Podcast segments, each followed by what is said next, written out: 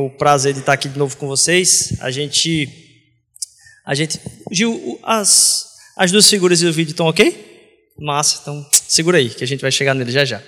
Ah, Para a gente é uma alegria de novo estar aqui partilhando com vocês. Ah, vou pedir já de imediatamente que você, de imediato que vocês abram aí em Mateus, capítulo 19. Mateus, capítulo 19. E aí eu vou ter que botar um, uma presilha aqui, porque senão o vento vai fazer isso passar longe. Mateus capítulo 19, tá certo?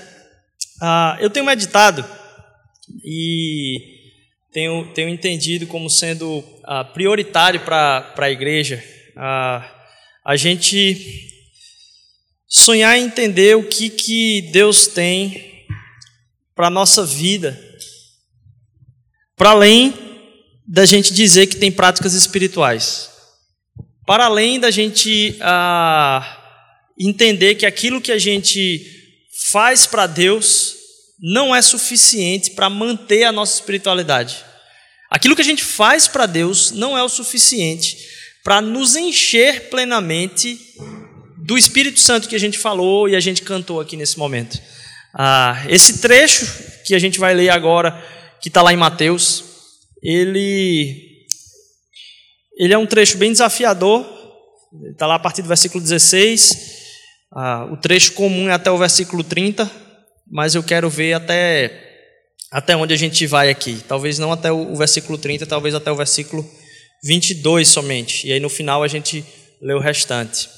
Ah, um parênteses nesse, nesse, nessa, nessa fala aqui, eu queria a, gente vai precisar, como igreja, mais um aviso que eu esqueci de, de falar, é, a gente vai precisar, como igreja, fazer uma atualização do nosso estatuto, por causa de eleição de diretoria. Então, ah, queria ah, informá-los e, e, e convocá-los para uma, uma assembleia, se é que a gente pode dizer que tem essa, que, isso, que essa informalidade que a gente vive, o que é que vai ser entendido como isso, mas uma assembleia no próximo domingo após o culto.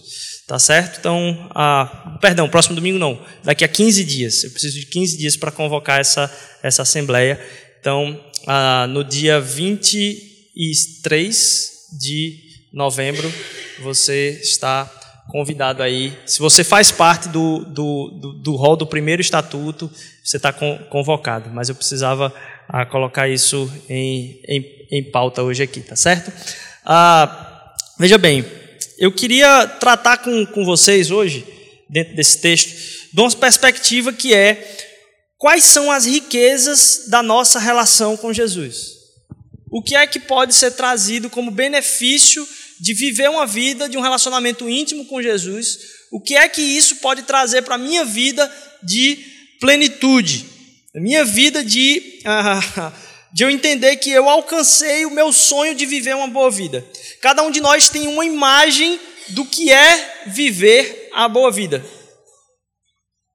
A gente tratou na série ah, chamada Autômatos, e aí, para você que não conhece, não escuta, ah, você está aí todo dia indo para o trabalho, pega aquele trânsito, a gente tem o um podcast, a gente tem todos os áudios da, das, das pregações gravados, inclusive todas as séries separadas por série lá no SoundCloud, no Spotify, em todo, em todo o aplicativo que, que se tem a, a junção de áudio aí, o podcast, você pode acessar. Mas lá na série de autômatos, que está lá, lá também, a gente viu que aquilo que está na vitrine, aquilo que estão nos outdoors, são imagens que supostamente a gente deseja como sendo a imagem do que é viver a vida boa.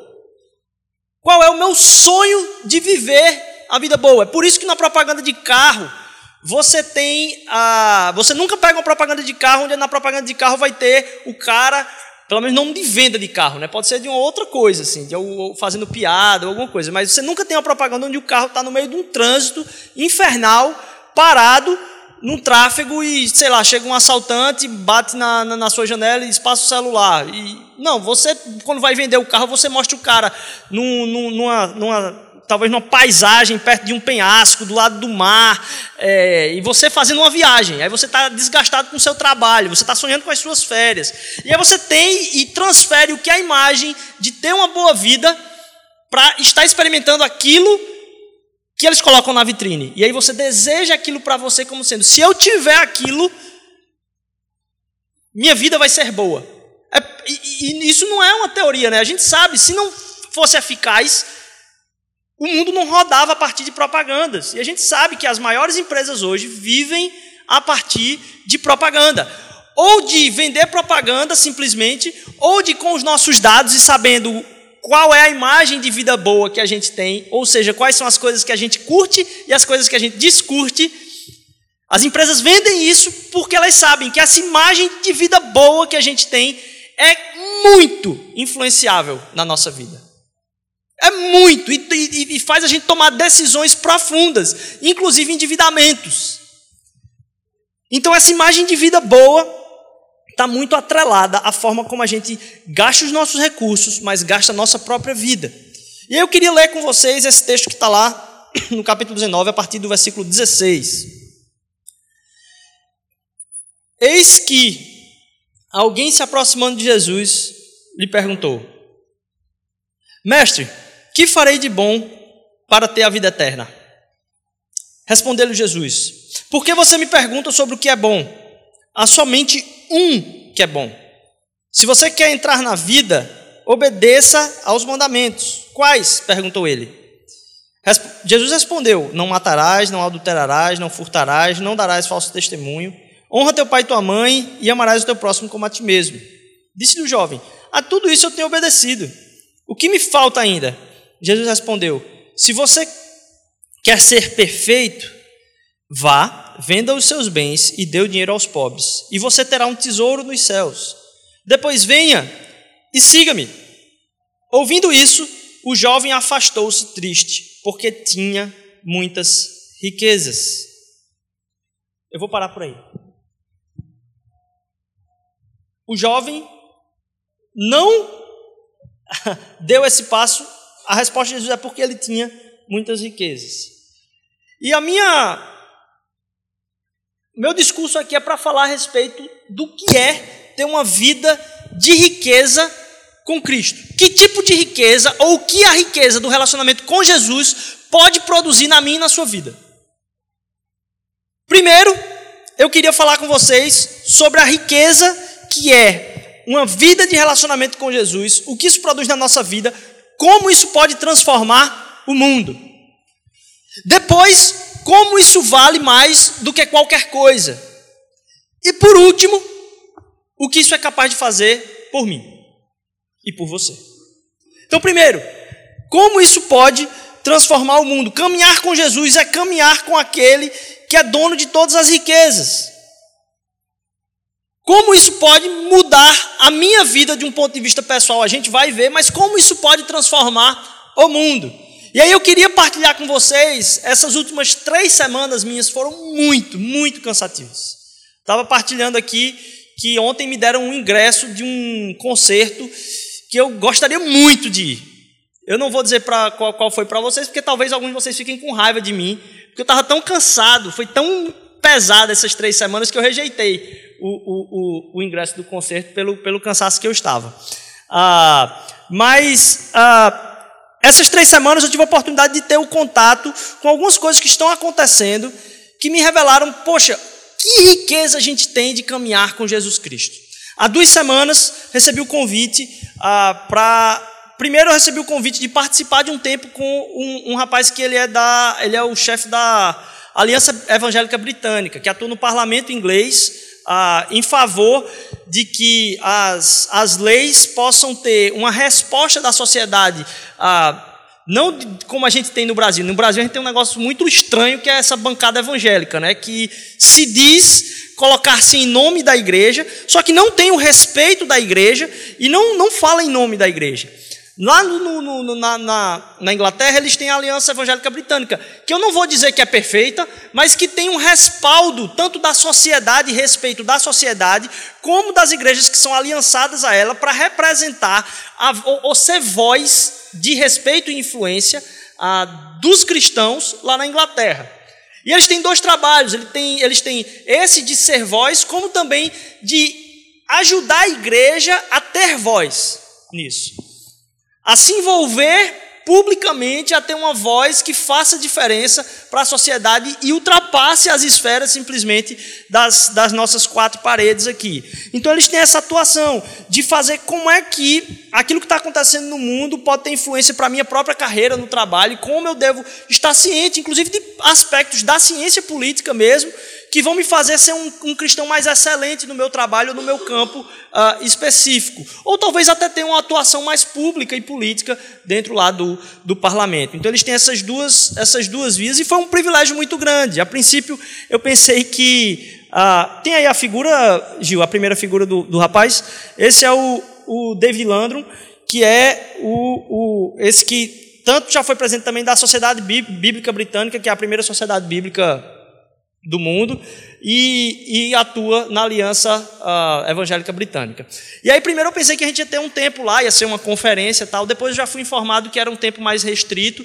E a pessoa fez questão que eu fosse e disse: Rapaz, eu acho que é, é necessário você estar lá. Depois eu fui entender que eu nunca fiz isso, mas fui convidado para traduzir esse cara lá para o meio das pessoas. E eu disse: Como, como assim, sem, sem avisar? Uh, mas entendi que era de Deus é, aquele negócio, eu não tinha me preparado para aquilo, fui sem saber onde é que eu ia ficar hospedado, o que é que eu ia comer e tal, porque realmente estava entendendo e como Deus provê todas as coisas. Foi um tempo muito gostoso, mas o que eu pude mais aprender é como a riqueza no povo de Deus para transformar o mundo.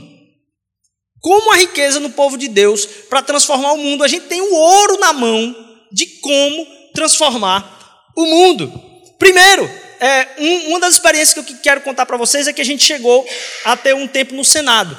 Uma das pessoas que estava lá trabalhava no Senado e conseguiu uma visita de última hora, onde a gente passeou por tudo lá. A, a gente viu é, uma dessas brigas bem populares que aconteceu recentemente. Assim, a pessoa passou bufando atrás da gente, assim, enquanto a mulher estava explicando as coisas, assim, um, um deputado lá. E a gente pôde estar tá lá no Senado vendo uma das votações e a gente pôde assistir o, o, um dos discursos lá, e é interessante, daqui a gente vê, a gente vê a câmera na pessoa lá, né, falando. Quando você está lá, você percebe que as pessoas estão de costas, sentando, tomando café, com um misto, assim, ninguém está vendo o que está passando no microfone ali. Os caras estão tudo sentando e conversando outras coisas de costas para o que está acontecendo, porque a cadeira é giratória. É, mas eu tentei prestar atenção, o máximo que eu pude, no que uma das pessoas estava falando lá. E uma das coisas que me impressionou é que qualquer pessoa que tenha tido qualquer tipo de experiência dentro das comunidades, seja num pequeno grupo, seja numa escola bíblica, seja num seminário, seja qualquer coisa, qualquer pessoa tem condição de fazer discursos muito, mas muito, muito melhores do que aquilo que a gente presenciou ali. Todo, foi uma coisa comum, assim, todo mundo que saiu disse: como assim? Um dos papéis da pessoa é poder pegar o microfone e influenciar. E é um negócio tão pífio. Às vezes a gente chama a gente para dar aviso aqui, simplesmente para falar um tempo, a, a dizer, ó, vai acontecer essa semana isso, isso e isso, e, e a pessoa fala melhor do que aquilo que acontece lá. A gente tem um, um, um, um, pela paixão que a gente tem sobre o que a gente fala, a gente tem uma mensagem tão importante para proclamar que a gente precisa lutar com a necessidade de proclamá-la bem. Isso nos coloca numa posição extremamente relevante de comunicar qualquer outra coisa. Porque a gente está com, essa, com esse embate do precisar falar, do querer falar, porque transformou nossa vida e a gente quer transferir isso para outras pessoas. E eu disse, poxa, caraca, as nossas crianças quando a gente ouve o testemunho dos pais que chegam em casa e a criança explica tudo o que aconteceu na aulinha, ou disse: Olha, mamãe, aprendi isso, isso, isso, isso. Você diz: Poxa, uma criança dessa, daqui a um tempo, tem condição melhor de falar do que boa parte daquilo que a gente tem como político. E vocês veem as bandalheiras que acontecem ali. Então, a voz pública, a voz de respeito, a voz que, que ganha influência, tem muito a ser ah, ouvida a partir de cristãos que são sérios. Porque a gente se abdica da esfera pública, a gente permite que aquelas bandalheiras que não prestam e querem o poder pelo poder assumam postos ah, que são significativos e que envergonham o nome de Jesus. Mas a gente tem o ouro em relação a isso. Se você for pensar do ponto de vista de liderança, um adolescente que faz parte de um pequeno grupo, tem muito mais consciência a respeito do cuidado com a vida de outras pessoas e de servi-las cuidando delas, está preocupado por orar por elas durante a semana, em saber como elas estão, em buscar elas para entender se elas estão crescendo em Jesus. Esse adolescente tem muito mais capacidade de liderança que muitas pessoas com que eu e você já trabalhamos. Porque liderança, a definição de liderança, e isso até mesmo as pessoas que são de fora da igreja têm começado a definir isso, se caracteriza pelo serviço e pelo cuidado. Liderança tem a ver com serviço e cuidado, e isso até as pessoas de fora têm começado a perceber. E a gente é desde cedo orientado o tempo inteiro a pensar no serviço e no cuidado de outras pessoas. Então a voz daqueles que testemunham a respeito do Evangelho tem muito mais condição de ser ouvidas. E pode transformar não só no discurso público, mas nos próprios ambientes de trabalho. Se você for pegar simplesmente pela resolução de conflitos, a gente está o tempo todo recebendo isso. A fala do Evangelho é uma fala de perdão. A fala do Evangelho é de uma busca da gente ver.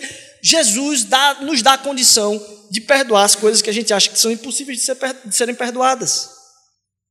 E quando a gente ah, começa a maturar a respeito, poxa, onde mais a gente escuta que isso é importante? Talvez num consultório para que você se livre dos pesos da sua vida mas não para que você faça diferença no mundo. Então a gente tem isso o tempo todo sendo tratado, e isso faz com que aquele versículo, onde Jesus diz: Ó, oh, vocês são sal e luz do mundo, seja veementemente verdadeiro. Porque se encarnado não tem como se esconder, não tem como se colocar essas coisas debaixo de uma mesa. A candeia fica sendo colocada no alto, porque o mundo não opera por essas bases. Então, em resolução de conflito, em, em, liderança, em gerar vida nos ambientes em que a gente está, a gente chega preocupando onde é que tem coisas mortas. Onde é que no meu trabalho há coisas que são completamente mortas? Onde é que, por exemplo, as conversas são mortas? Onde é que as conversas geram morte? E eu vou buscar trazer vida. Isso chama atenção. Então, a riqueza no relacionamento de, com Cristo para transformar o mundo. Porque o que Cristo chegou falando foi: o reino chegou. O reino chegou. Vocês têm condição de viver sob a tutela de um outro rei, de um outro sistema de governo, de um outro tipo de, de, de, de reinado. E isso não tem como as pessoas tirarem de você. Por isso, que a riqueza do relacionamento com Cristo nos bota, nos coloca numa posição de influência que nem mesmo, nem mesmo as altas posições de poder podem ter. Porque toda pessoa que está numa posição de poder pode ter aquele poder sendo tirado dela.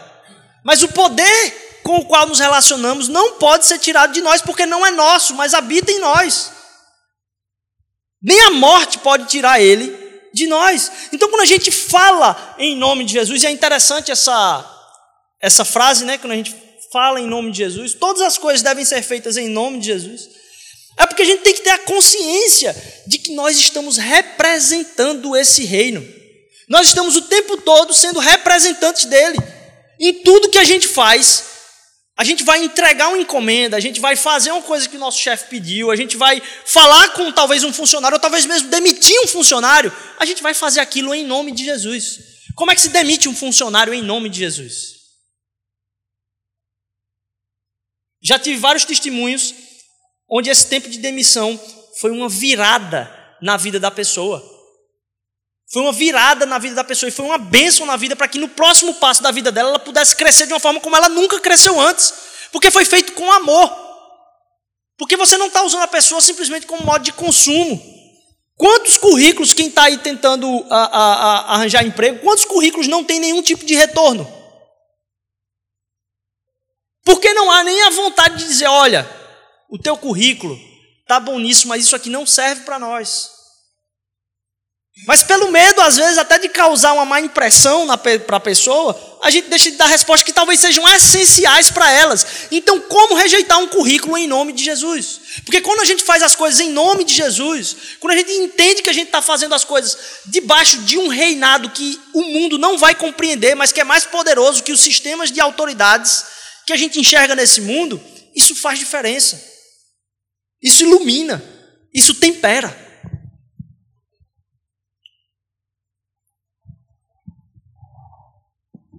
As pessoas mais jovens talvez tivessem condição de ser mais luz e sal do que a gente jamais pôde imaginar. Entender que a liderança pública é algo que a gente tem que se preocupar para que as pessoas vejam em nós não pessoas que estão se escondendo nos seus trabalhos, mas que estão testificando e agindo em nome de Jesus nos seus trabalhos.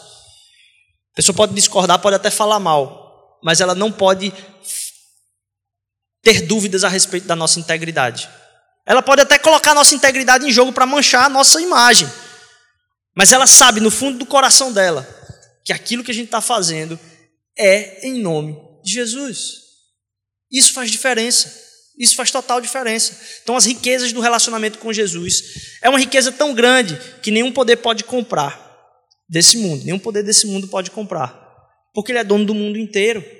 Então a riqueza que habita em nós não pode ser comprada pelos poderes desse mundo. Uma outra experiência que tive, ah, e aí foi, foi muita conversa nesse, nesse tempo lá em Brasília primeiro.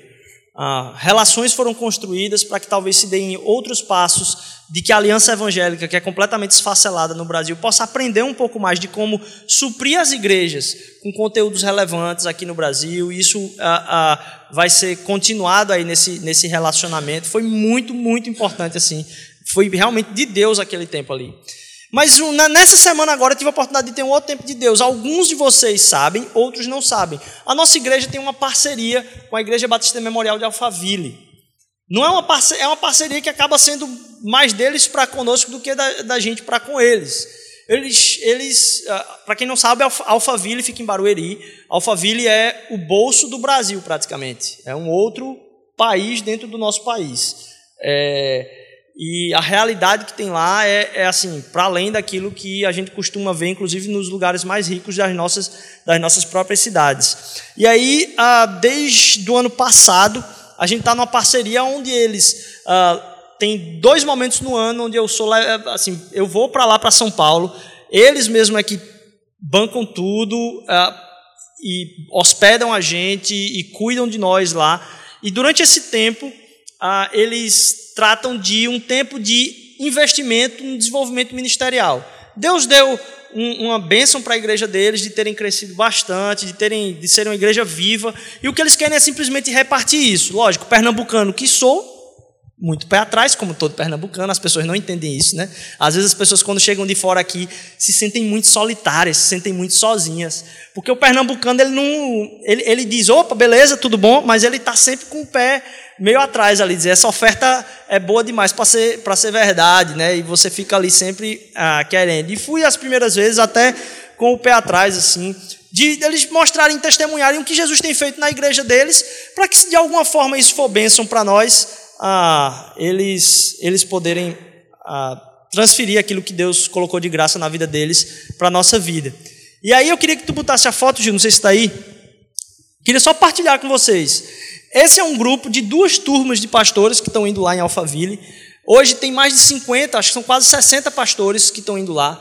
30 do Sul e mais é, quase 30 de todo o Brasil, que eles têm levado para lá. E assim, você fica desconfiado, tem alguma coisa aí, esses caras vão querer alguma coisa, mas até agora os caras não pediram nada a não ser que eu fizesse algumas resenhas de livro. Então, o que eles querem é realmente partilhar aquilo que tem acontecido lá. Então, dessa vez a gente teve treinamento, pode deixar a foto, viu, Gil? A gente teve treinamento de, poxa, de algum currículo de casais que eles têm lá, um currículo a respeito da gerência de culto que eles têm lá.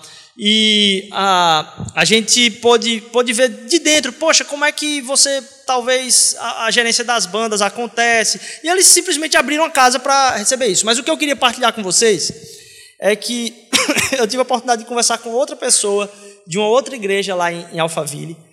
E é impressionante ah, como a riqueza que Jesus trabalha na nossa vida não só é maior que os poderes desse mundo, ela não se compara com nenhuma das outras riquezas. E eu pude perguntar uma, a um amigo meu que estava em outra igreja lá e disse: Cara, como é que é lidar com, com gente que, teoricamente, tem a percepção de que já tem tudo? E aí a pessoa disse para mim, Rodrigo, é, é impressionante como as riquezas que a gente acha que as pessoas têm, ah, elas realmente são riquezas. Mas a gente tem outras riquezas que suprem completamente a falta e a carência que se tem na vida das pessoas, que nada pode preencher. E aí ele estava falando a respeito de ah, como, na conversa com as pessoas, normalmente parece que o que ele tem para dar é muito maior do que o que ele tem para receber. E a gente estava orando e partilhando a respeito de como isso é verdade. E eu já vi isso, a primeira vez que eu, que tive a oportunidade de estar lá, fiquei muito chocado, muito chocado. Chocado assim para além de ir para os Estados Unidos, chocado de, além de ir para qualquer outro canto. Você fica muito chocado. E mas como se tem um senso de dizer, rapaz, se eu me deixar levar por isso aqui, é, eu, eu posso ter a impressão de que aquilo que Deus colocou na minha vida é menor do que o que Deus colocou na vida dessa pessoa de forma material. Essa pessoa tem uma riqueza material e tem pobrezas em outras áreas. Eu estava me entendendo que tem pobreza em, em muitas áreas materiais, mas riqueza em muitas outras áreas. Primeira vez que eu fui para lá, recentemente fui para lá, partilhei com vocês que levei um amigo meu que é, trabalha num dos campos aqui no interior do estado e aí consegui uma casa para ele ficar lá. E é uma casa que hoje está sendo vendida aí por mais de 7 milhões de reais. É, é, um negócio bem absurdo assim. E aí a gente entrou lá, entrou na casa, a casa, a, a porta da casa bate nessa nesse negócio aqui, nesse negócio cinza aqui, altura, mais ou menos. E aí ele entrou, muito simples a pessoa. E a gente entrou, foi pro quarto, eu estava arrumando minha mala. E quando eu vi, a pessoa estava deitada na cama, assim, com o olhar fito para frente, assim, encostado com a cabeça na parede, duro, assim. Eu disse, rapaz, o que, é que foi que houve? Ele olhou para mim e disse, Rodrigo, eu não sei o que pensar, eu não sei para onde olhar, eu não sei o que falar, eu estou aqui completamente estático, porque você não pode olhar para lugar nenhum, você não pode ver nada. Mas o que eu tenho percebido muito é que é engraçado quando você vai conversar com essas pessoas. O como aquilo que você tem é muito mais importante. Enquanto a mensagem de salvação de vida eterna. E que como, quando você vai conversar com pessoas que têm,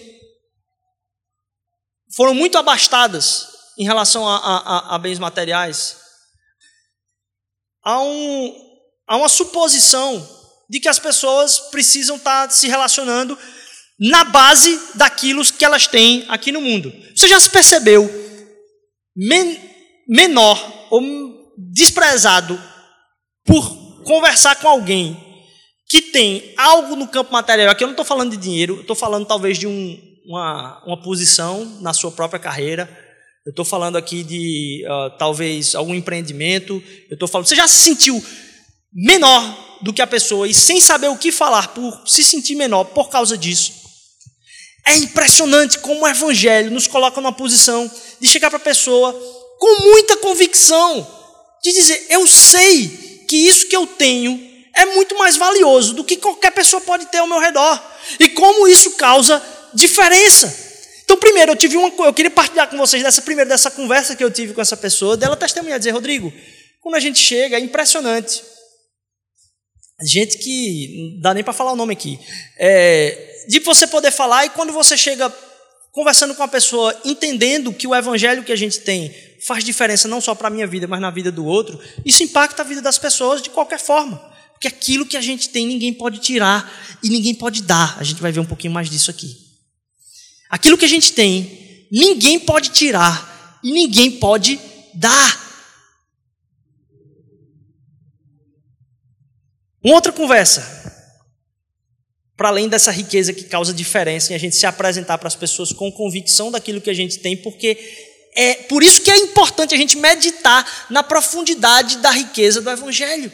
Porque a gente, se a gente não medita com isso, a gente chega para falar nas pessoas na base de o que eu tenho e o que ele tem. E mais, se torna medíocre. por se relacionar com a pessoa, o que, que ela pode me oferecer e o que, que eu posso fazer para receber aquilo que ela tem para me oferecer. Quando na verdade é impressionante quando a gente chega em lugares de pessoas que talvez tenham tudo, mas quando a gente chega e diz, rapaz, você não tem nada que possa me oferecer que eu já não tenha recebido do nosso Senhor Jesus Cristo. A conversa torna o ambiente completamente leve. Porque ali naquele ambiente não há interesses. E aqui eu não estou falando, de novo, de discrepância desse caso, de estar num lugar onde é, as pessoas têm um, nível econômico muito acima da média do Brasil. Eu estou falando de, às vezes, conversas entre pares, onde a gente se relaciona, ou talvez você vai no escritório do seu chefe, tentando fazer alguma coisa para que ele olhe para você e, e talvez te dê uma coisa que você deseja muito. O que eu estou desafiando é entrar no escritório do seu chefe pensando: não tem nada que você possa me oferecer que é melhor do que aquilo que Deus tem me dado no meu dia a dia. Isso gera principalmente confiança, porque nem em relação ao seu chefe você vai se relacionar com interesse, porque a sua riqueza é maior do que a riqueza do que qualquer um pode lhe dar. Aquilo que você tem Pessoas que têm mais que você, talvez outras coisas, não podem transferir de modo a melhorar a sua vida.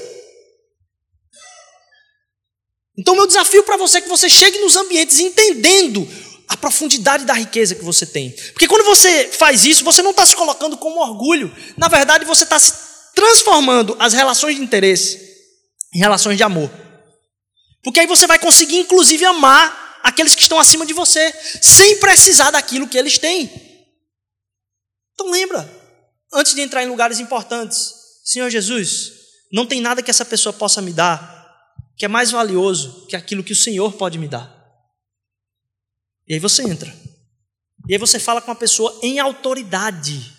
Mas não autoridade de olhar para a pessoa de cima para baixo, mas de olhar em autoridade e dizer: Eu sou pleno. Não tem nada que você possa barganhar comigo que vá me fazer titubear em mudar principalmente a minha integridade ao me relacionar com você. Você não tem nada para me oferecer que é mais valioso que aquilo que o Pai Celestial já deu para mim. Que primeiro a gente tenha consciência de que esse evangelho é poderoso para transformar o mundo, porque viver em comunidade, viver é, tentando entender como o corpo de Cristo se forma e como a gente valoriza uns aos outros, isso é sinal de sal e luz para o mundo. Primeiro, transforma o mundo. Depois, não se compara a nenhuma riqueza. E dentro de não se compara a nenhuma riqueza, eu quero citar um outro exemplo aí. Esse grupo aí, ele está faltando um outro grupo que é do Rio Grande do Sul, onde eles abençoaram a vida de várias igrejinhas naquelas cidades bem pequenininhas lá do Rio Grande do Sul. Para quem não conhece, o Rio Grande do Sul é um dos estados menos evangelizados, talvez o menos evangelizado do Brasil. É, e eles puderam ver em três anos de caminhada, a gente começou o segundo ano agora, é, três anos de caminhada, eles puderam ver a transformação de várias cidades sendo impactadas pelo Evangelho. Simplesmente por eles partilharem, como alguém que partilha do testemunho do que Jesus fez na vida dela, isso nos encoraja. Aqui é uma igreja dizendo: Ó, oh, isso Jesus tem feito na nossa vida a gente queria abençoar vocês. E é impressionante como o testemunho deles é: a gente não tem um real de poupança. Como assim? Eles não têm um real de poupança, eles conseguem gastar tudo que tem. Então, para levar esse pessoal para lá, não é dinheiro de sobra, ah, vamos levar 80 pessoas pagando passagem caríssima, hospedagem, alimentação. Não. O que eles fazem é um bazar. Eles fazem um bazar para tentar levantar 80 mil reais para levar esse povo para lá. Então, eles não têm o dinheiro.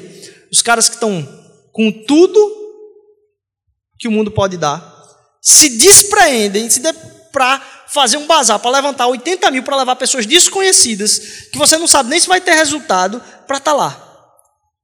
Mais do que isso, a pessoa que cuida do bazar é a dona de algumas dessas casas que eu falei esse valor aqui que dá para vender.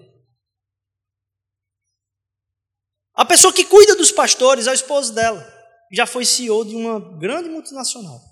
Hoje trabalha para um banco muito é, requisitado aí, uma transformação muito tecnológica. E essa pessoa que cuida do bazar e cuidou da gente esse tempo lá agora, que possui talvez milhões em sua conta bancária, estava lá durante esses dias servindo o nosso café e limpando o chão de onde a gente estava sentado. Sabe por que isso? Porque só tem uma explicação. O que Jesus nos dá vale mais do que o mundo pode nos dar. O que Jesus nos dá vale muito mais do que o mundo pode nos dar. Então, quando você vai recorrer a riquezas, você vai reclamar para Jesus que as riquezas nesse mundo não chegam a você? Ou você vai para Jesus para que Ele derrame na sua vida toda a riqueza possível e imaginável que não se compara com as riquezas desse mundo? Porque o que Jesus pode nos dar, nada se compara. Pessoas que têm desprendido seu tempo assim que eu disse, rapaz, não faz sentido isso. Você ter pessoa lá enxugando o chão que você sabe, dizer, nossa, Jesus alcançou o coração dessa pessoa. E ela percebeu que valia muito do seu tempo estar servindo a Jesus. Porque quando a gente serve a igreja, a gente não serve ao ministério. A gente não serve a uma pessoa. A gente serve a Jesus. Quando a gente serve no nosso trabalho, a gente está servindo a Jesus. Porque as pessoas precisam enxergar que o reino agora é diferente. E ali tem um emissário do reino. As pessoas precisam enxergar isso em nós. Mas principalmente a gente precisa entender que não tem riqueza maior do que estar com Jesus e ser planificado, transbordado dele, poder prestar serviços a ele. A gente tem a alegria de ter essa graça derramada na nossa vida. É, o projeto aqui em 2020, muitas das coisas que a gente pode ter aprendido lá, a gente possa partilhar com todo mundo que está servindo, todo mundo que é voluntário. E por último, eu queria voltar para o texto e falar a respeito uh, de um fator essencial sobre como a gente enxerga a vida boa e o que isso representa para nós. Perceba que a resposta de Jesus, depois que o jovem afastou-se triste porque tinha muitas riquezas, Jesus disse o seguinte: Digo-lhes a verdade, dificilmente um rico entrará no reino dos céus. E lhes digo ainda: é mais fácil passar um camelo no fundo de uma agulha do que um rico entrar no reino de Deus. Ao ouvirem isso, os discípulos ficaram perplexos e perguntaram: Nesse caso, quem pode ser salvo? Jesus olhou para os discípulos e respondeu: Nós deixamos tudo. Oh, então Pedro, perdão. Jesus olhou para eles e respondeu: Para o homem é impossível, mas para Deus todas as coisas são possíveis. Percebem a pergunta? Percebem a pergunta? Os discípulos perguntaram: quem pode ser salvo? E o que Jesus fala é: para o homem é impossível, mas para Deus todas as coisas são possíveis. O que Jesus fala antes para ele é: olha, o que aconteceu foi que o jovem afastou-se triste porque tinha muitas riquezas. E depois a pergunta é: quem pode ser salvo? E Jesus responde: para o homem é impossível, mas para Deus todas as coisas são possíveis. O que isso fala ao nosso coração é as riquezas com as quais a gente lida, na verdade, são o nosso Salvador. Por que, que a gente tem medo de abdicar de tanta coisa? Por que, que a gente tem medo de não trazer Jesus para toda a nossa vida e transformar toda a nossa vida, vindo mais espaço dentro do nosso coração, transformação do nosso caráter, em dar mais perdão, em falar mais com as pessoas em nome de Jesus? Por que, que a gente tem isso na nossa vida?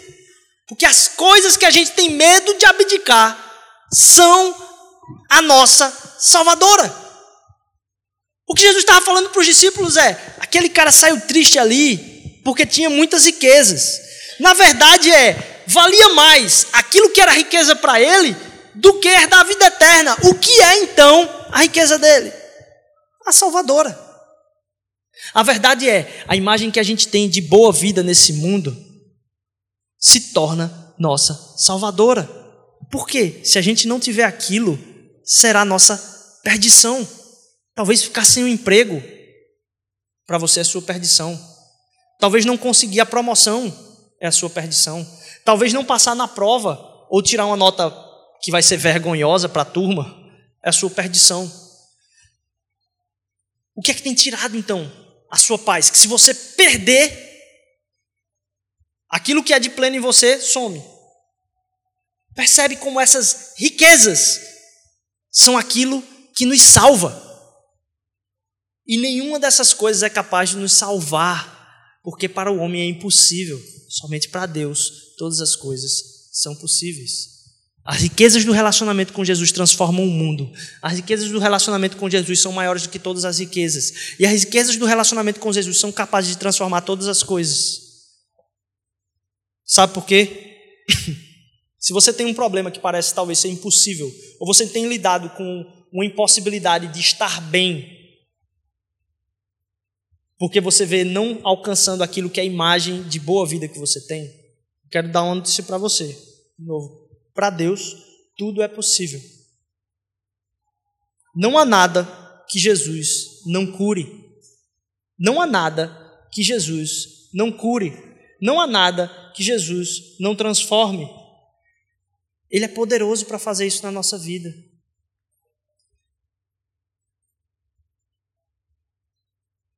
Não há nada que Jesus não cure. A riqueza que a gente tem no relacionamento com Jesus transforma o mundo. Vale mais que todas as outras riquezas. E é capaz de transformar o nosso ser. O que é essa riqueza que nos salva? A gente está tentando ser salvo por outras coisas. Todas as coisas que a gente está apontando. Se eu tiver isso, se eu for assim, se eu me relacionar com fulano, se eu me relacionar com fulana, aí sim minha vida vai ser boa. Deixa eu dizer para vocês, isso não é o seu Salvador. Não há nada que Jesus não cure. Vamos orar. Senhor Jesus, obrigado pelas riquezas celestiais que tu derrama na nossa vida, Senhor Deus. Obrigado porque a riqueza que tu colocas no nosso ser não se compara a nada nesse mundo, Senhor Deus. Nos faz te entesourar no nosso coração, nos faz te colocar como tesouro, Pai. Como a gente já falou aqui, Senhor Jesus, faz com que, como o coração de Maria, Senhor Deus, a gente coloque como tesouro a boa nova que a gente pondere, a gente medite nela, Senhor Deus. Ó oh, Jesus, faz com que a gente acredite, Pai, que a tua presença causa plenitude, Senhor Deus. Se a gente pudesse enxergar com tamanha realidade, tu entrando por essa porta, Senhor Deus, toda a nossa preocupação, Pai, cairia por terra, Senhor Jesus. Porque tu és tudo para nós, Senhor Deus. A riqueza que há em ti não tem comparação com nada que a gente vivencia, Senhor Deus. Que bom, Pai. Que tu falaste, Senhor Deus, que a tua presença permanece no nosso meio, porque teu Espírito habita em nós, Senhor Jesus. Nos faz ter a certeza de ver a tua presença entrando pelas portas do nosso coração a cada dia, porque as tuas misericórdias se renovam a cada manhã, Senhor Deus para que a gente viva, Senhor Deus, tudo aquilo que o Senhor tem para nos dar, Pai. Não clamando por salvadores que não têm poder nenhum para salvação, Senhor Deus, porque só há poder em salvação em Ti, Senhor Jesus. Nos livra de desejar algo menor, Senhor Deus, que as riquezas que Tens para nós, Senhor Deus, a riqueza de um relacionamento íntimo com o Senhor, Pai.